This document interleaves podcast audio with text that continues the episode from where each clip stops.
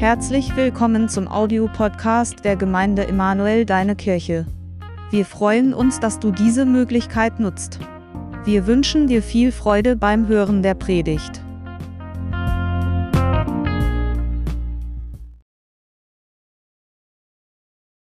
In Sacharja 2, Vers 12. Denn so spricht der Herr. Wer euch antastet, der tastet seinen Augapfel an. Ein herzliches Willkommen zum vierten Teil der Predigtreihe Back to the Roots. Heute mit dem Thema Lerne Gottes Fürsorge kennen.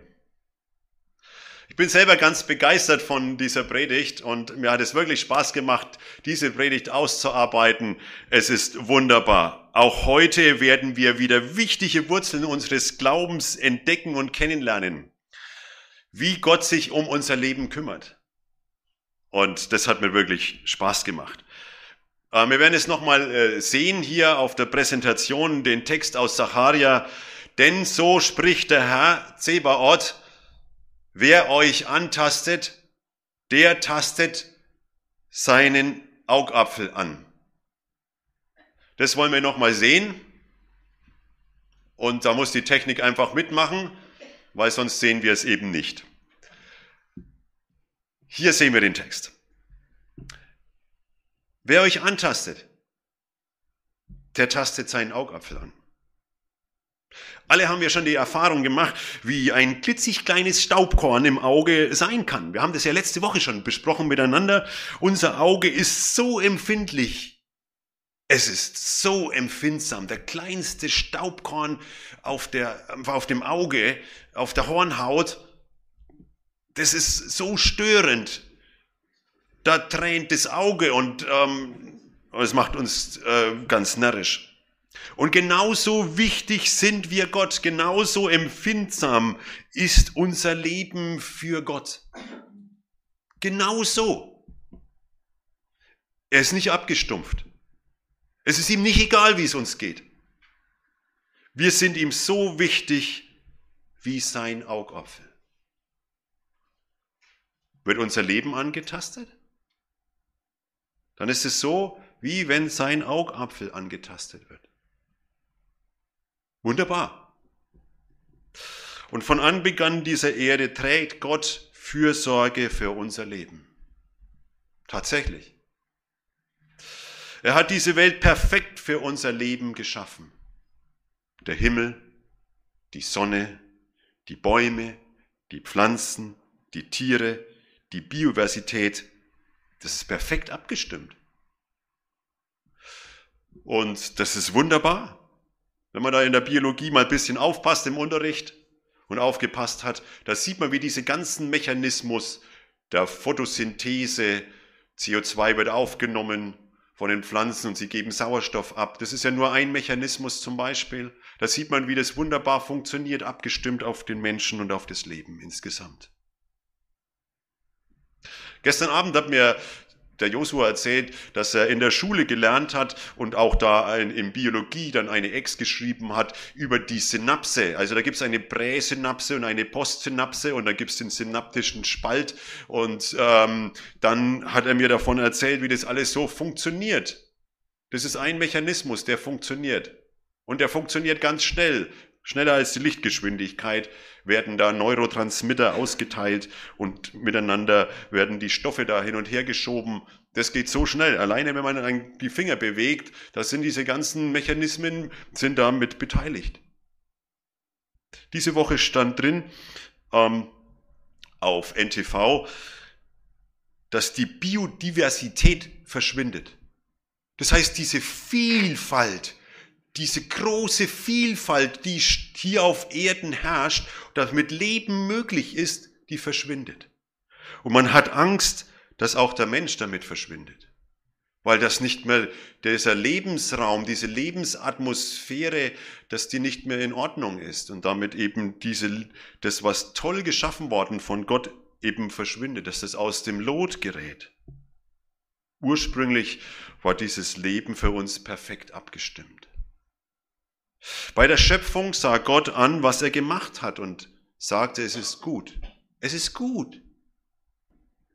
Und David, der Psalmist, der so viele Psalme geschrieben hat, der schreibt im Psalm 134, ich danke dir dafür, dass ich wunderbar gemacht bin. Wunderbar sind deine Werke, das erkennt meine Seele. Ich danke dir, dass ich so wunderbar gemacht bin. Gott, du hast es sehr gut gemacht mit mir.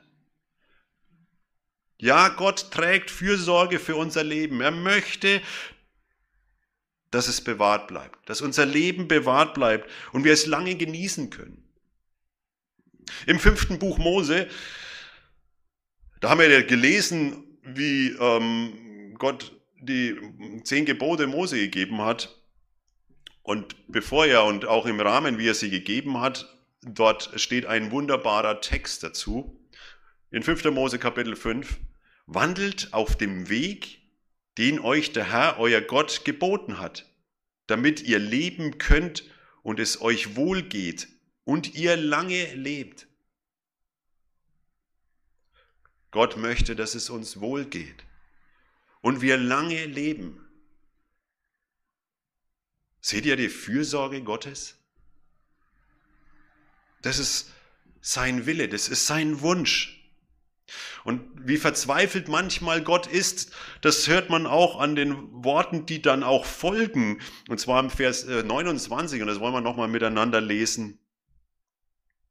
Ach, dass sie ein solches Herz hätten, mich zu fürchten und zu halten alle meine Gebote ihr Leben lang, auf dass es ihnen und ihren Kindern wohl ginge ewiglich. Sehen wir, dieses Ach.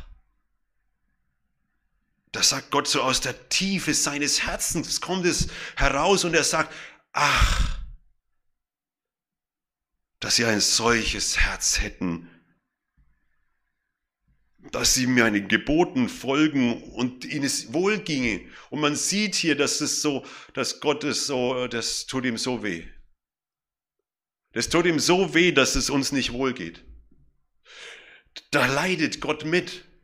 Wir haben ja eingangs gelesen, das ist so, wie wenn sein Augapfel angetastet wird. Und in diesem ganzen Ach, da sieht man, wie Gott leidet. Das große ganze Leid, das wir jetzt aber auch erleben, wenn man nur die Medien und jeden Tag den Fernseher oder die Zeitung aufschlägt, da sagen wir auch, mein, ist das alles, ah, ist das alles schlimm. Und hinter diesem Ach sieht man auch Gottes Verzweiflung.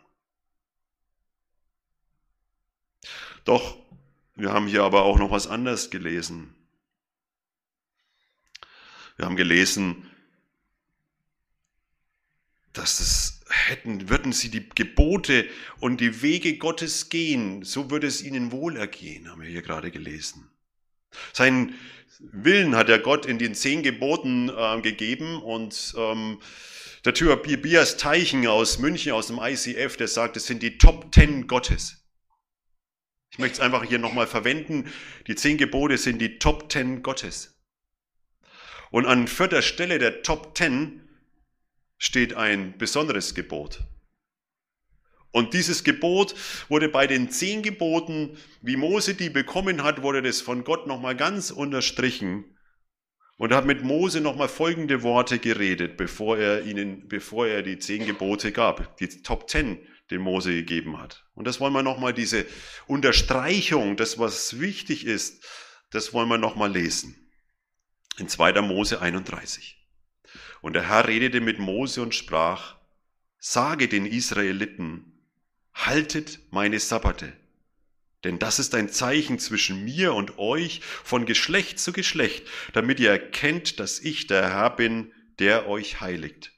Darum haltet den Sabbat, denn er soll euch heilig sein. Und Vers 17. Er ist ein ewiges Zeichen zwischen mir und den Israeliten.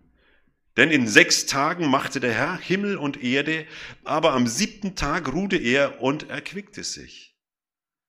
Und Vers 18. Und als der Herr mit Mose zu Ende geredet hatte auf dem Berg Sinai, und jetzt kommt's, gab er ihm die beiden Tafeln des Gesetzes, die waren aus Stein und beschrieben von dem Finger Gottes. Also wir sehen, er hat, bevor er die zehn Gebote Mose gegeben hat, hat er nochmal ihm darauf hingewiesen, was er so wichtig findet. An vierter Stelle der Top Ten steht der Sabbat.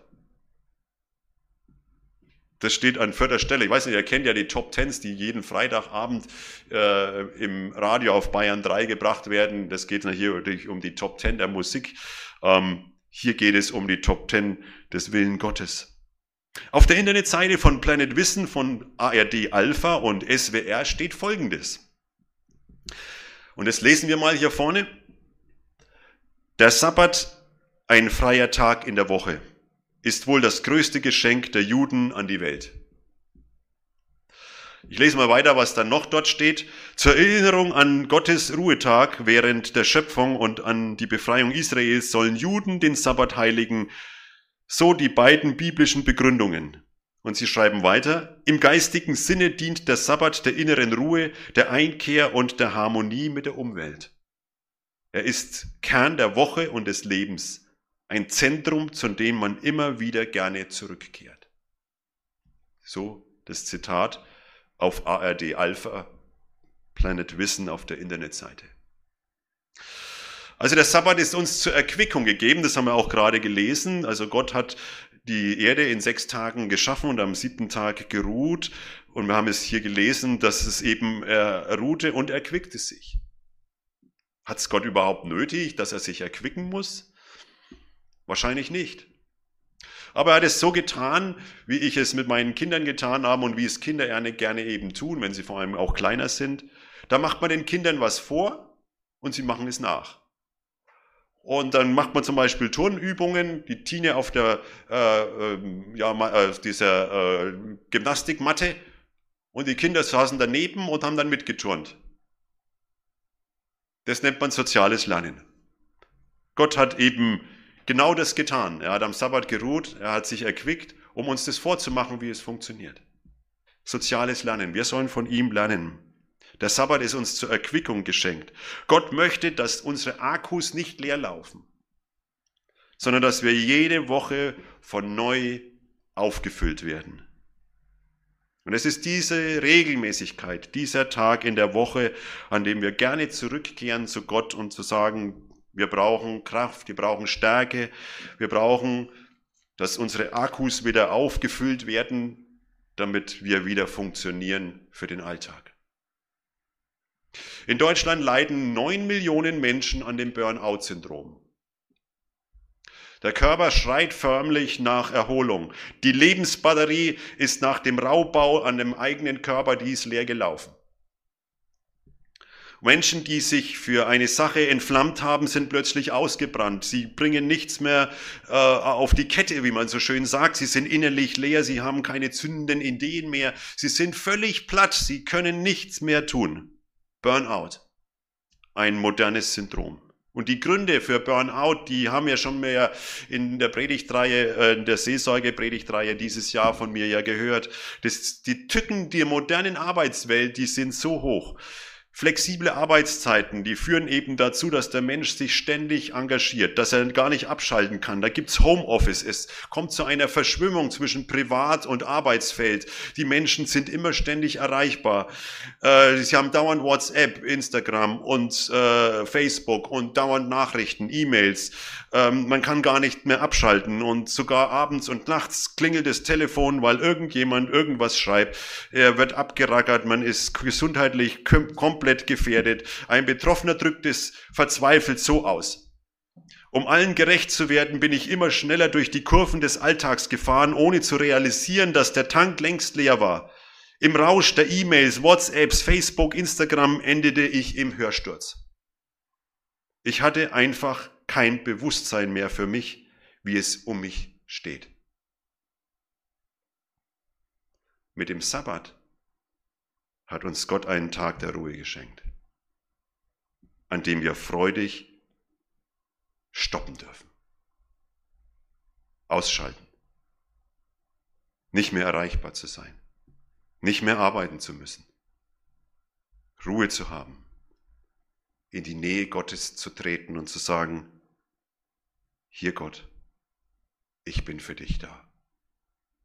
Ich möchte vor dir ausruhen, in deine Nähe kommen, auftanken an deiner Seite. Und auffüllen, unsere Batterien können wir nur in der Nähe Gottes, weil er der Schöpfer des Lebens ist. Er ist der Schöpfer. Und damit kommen wir zum zweiten Punkt, was wir mit der Feier des Sabbats eigentlich ausdrücken. Wir feiern Gott als den Schöpfer des Himmels und der Erde. Wir feiern Gott als unseren Fürsorger, der sich um mich, um dich kümmert, der die ganze Welt geschaffen hat. Und so lesen wir nochmal in 5. Mose 31. Darum haltet den Sabbat, denn er soll euch heilig sein. Und Vers 17. Er ist ein ewiges Zeichen zwischen mir und den Israeliten, denn in sechs Tagen machte der Herr Himmel und Erde, aber am siebten Tag ruhte er und erquickte sich. Interessant, dass unsere moderne Welt Gott von dem Schöpferthron heruntergestoßen hat und ihn eingereiht hat in die stummen und machtlösen Götter und Götzen dieser Welt. Die moderne Menschheit hat Gott damit verloren, wie er wirklich ist. Und das, in dieser Gefahr stehen wir eben auch, dass wir Gott herunterstoßen von dem Thron, auf dem er eigentlich sitzt. Er steht nicht mehr über den Dingen, vielleicht auch in unserem Leben nicht mehr. Und gemähtsmühlenartig, jeden Tag wird in Funk und Medien, Fernsehen, Bildung uns immer wieder wiederholt, dass es keinen Schöpfer gibt, dass es keinen Gott gibt, der diese Erde geschaffen hat, dass alles Zufall ist, dass alles unter Urknall, Evolution, Selektion, Mutation, alles entstanden sein soll. Und die Mutter Natur nimmt den Platz ein und die Wissenschaft hat damit einen, eine Funktion gefunden, wo sie alles, was nicht erklärbar ist, erklärbar macht. Und als wenn es Gott geahnt hätte, dass die Menschheit, dass wir alle an diesen Punkt kommen, dass wir den Schöpfer Gott verlieren, hat er es in die zehn Gebote festgeschrieben. Denn in sechs Tagen machte der Herr Himmel und Erde, aber am siebten Tag ruhte er und erquickte sich. Das ist so die Worte, die wir erleben. Das ist Paulus, der eben prophetisch genau von dieser Zeit schreibt und das lesen wir mal im Neuen Testament und da im Römer 1, dort schreibt Paulus prophetisch, Sie haben die Wahrheit über Gott verdreht und ihren eigenen Lügen geglaubt. Sie haben die Schöpfung angebetet und ihr gedient und nicht dem Schöpfer. Ihm allein aber gebührt Lob und Ehre bis in alle Ewigkeit. Hier sehen wir, dass eben Paulus schreibt, sie werden irgendwann, die Menschen werden den Schöpfer Gott von dem Thron herunterstoßen und dann ist die Schöpfung nur noch wichtiger als der, der das eben alles geschaffen hat. Mit der Feier des Sabbats erheben wir Gott wieder auf den Thron des Schöpfers. Mit jeder Feier denken wir an seine Schöpfermacht. Und wir finden da zu den Wurzeln des Glaubens zurück. Wir finden zu Gott zurück, der Himmel und Erde gemacht hat. Und wir erkennen an, dass Gott kein toter Gott ist, sondern dass er ein lebendiger, allmächtiger, fürsorgender Gott für unser Leben ist. Planet Wissen von ARD Alpha schreibt es so, der Sabbat ist vor allem ein Schutz gegen die Auflösung der eigenen Identität und das Vergessen der eigenen Wurzeln. Es ist ein Schutz gegen die Auflösung der eigenen Identität, wenn wir den Sabbat feiern. Und genau das ist das, was eben Gott will. Er möchte uns vor dem Leerlaufen, vor dem Identitätsverlust, vor dem Burnout, er möchte, dass wir davor bewahrt bleiben. Und jedes Mal sagen wir mit der Feier des Sabbats, wir heben Gott dich auf den Thron, wo du hingehörst. Nicht wir sind die Meister des Lebens und Schöpfer des Lebens. Nach dem Motto, wir können alles tun, wir können alles schaffen. Wir haben ja festgestellt, wir können alles nicht schaffen. Wir können nicht jedem gerecht werden. Wir können nicht jeder WhatsApp und allen gerecht werden und allem im Leben. Nee. Sollten wir sollten Gott auf, in unser Leben an erste Stelle setzen und sagen, du gehörst dorthin, an den, ja, auf den Thron meines Lebens. Du bist der Schöpfer in meinem Leben. Nicht wir können alles schaffen in unserem Leben, sondern er. Ist er Schöpfer in unserem Leben? So glauben wir auch, dass er was Neues schaffen kann. Dass seine Schöpfermacht auch uns in unserem Leben heute noch gilt. Und das ist wunderbar. Das heißt, aus der Hoffnungslosigkeit wird Hoffnung. Aus der Kraftlosigkeit Stärke. Aus der Bedrängnis Sieg. Aus Krankheit Heilung. Aus der Traurigkeit Freude und Freudentränen. Aus Streit wird Frieden. Und so weiter und so weiter. Das ist das, was wir glauben. Wir glauben an den Schöpfergott, der wirklich existiert, der handelt, der neues Leben schafft. Und somit kommen wir zu diesem wahnsinnigen, wunderbaren Psalm, wo David eben über die Fürsorge Gottes schreibt. Und damit kommen wir schon zum Ende, zu dieser wunderbaren Predigt, die wir gerade gehört haben, und fassen das alles nochmal zusammen in Psalm 121. Und dort lesen wir, woher kommt mir Hilfe? Woher kommt mir Hilfe? Meine Hilfe kommt vom Herrn, der Himmel und Erde gemacht hat. Er wird deinen Fuß nicht gleiten lassen, und der dich behütet, schläft nicht. Siehe, der Hüter Israels schläft noch schlummert nicht. Der Herr behütet dich, der Herr ist dein Schatten über deiner rechten Hand, dass dich des Tages die Sonne nicht steche, noch der Mond des Nachts. Der Herr behütet dich vor allem Übel, er behütet deine Seele. Der Herr behütet deinen Ausgang und Eingang von nun an bis in Ewigkeit. Das ist Gottes Fürsorge in unserem Leben. Das fasst es alles nochmal zusammen. Die Hilfe kommt vom Herrn, der Himmel und Erde gemacht hat. Der ist uns so nahe. Seine Fürsorge ist uns so nahe, dass sein Schatten auf uns liegt dass er unseren Fuß nicht gleiten lässt, dass er uns behütet und der uns behütet, der schläft nicht. Also Gott ist, schläft nicht. Er ist nicht so ein Gott, wo er sagt, oh ja, jetzt müssen wir mal gucken, Gott ist irgendwie, schläft er gerade. Ähm, ich glaube, den müssen wir erstmal wecken. Nein, er ist für uns da. Ganz nah. Und er behütet unseren Eingang und unseren Ausgang und unseren Ausgang und unseren Eingang bis in Ewigkeit. Das ist unser fürsorgender Gott.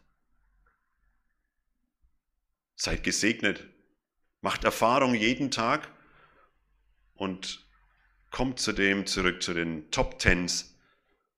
Und an vierter Stelle haben wir das kennengelernt, dass das nochmal ganz unterstrichen wurde. Amen.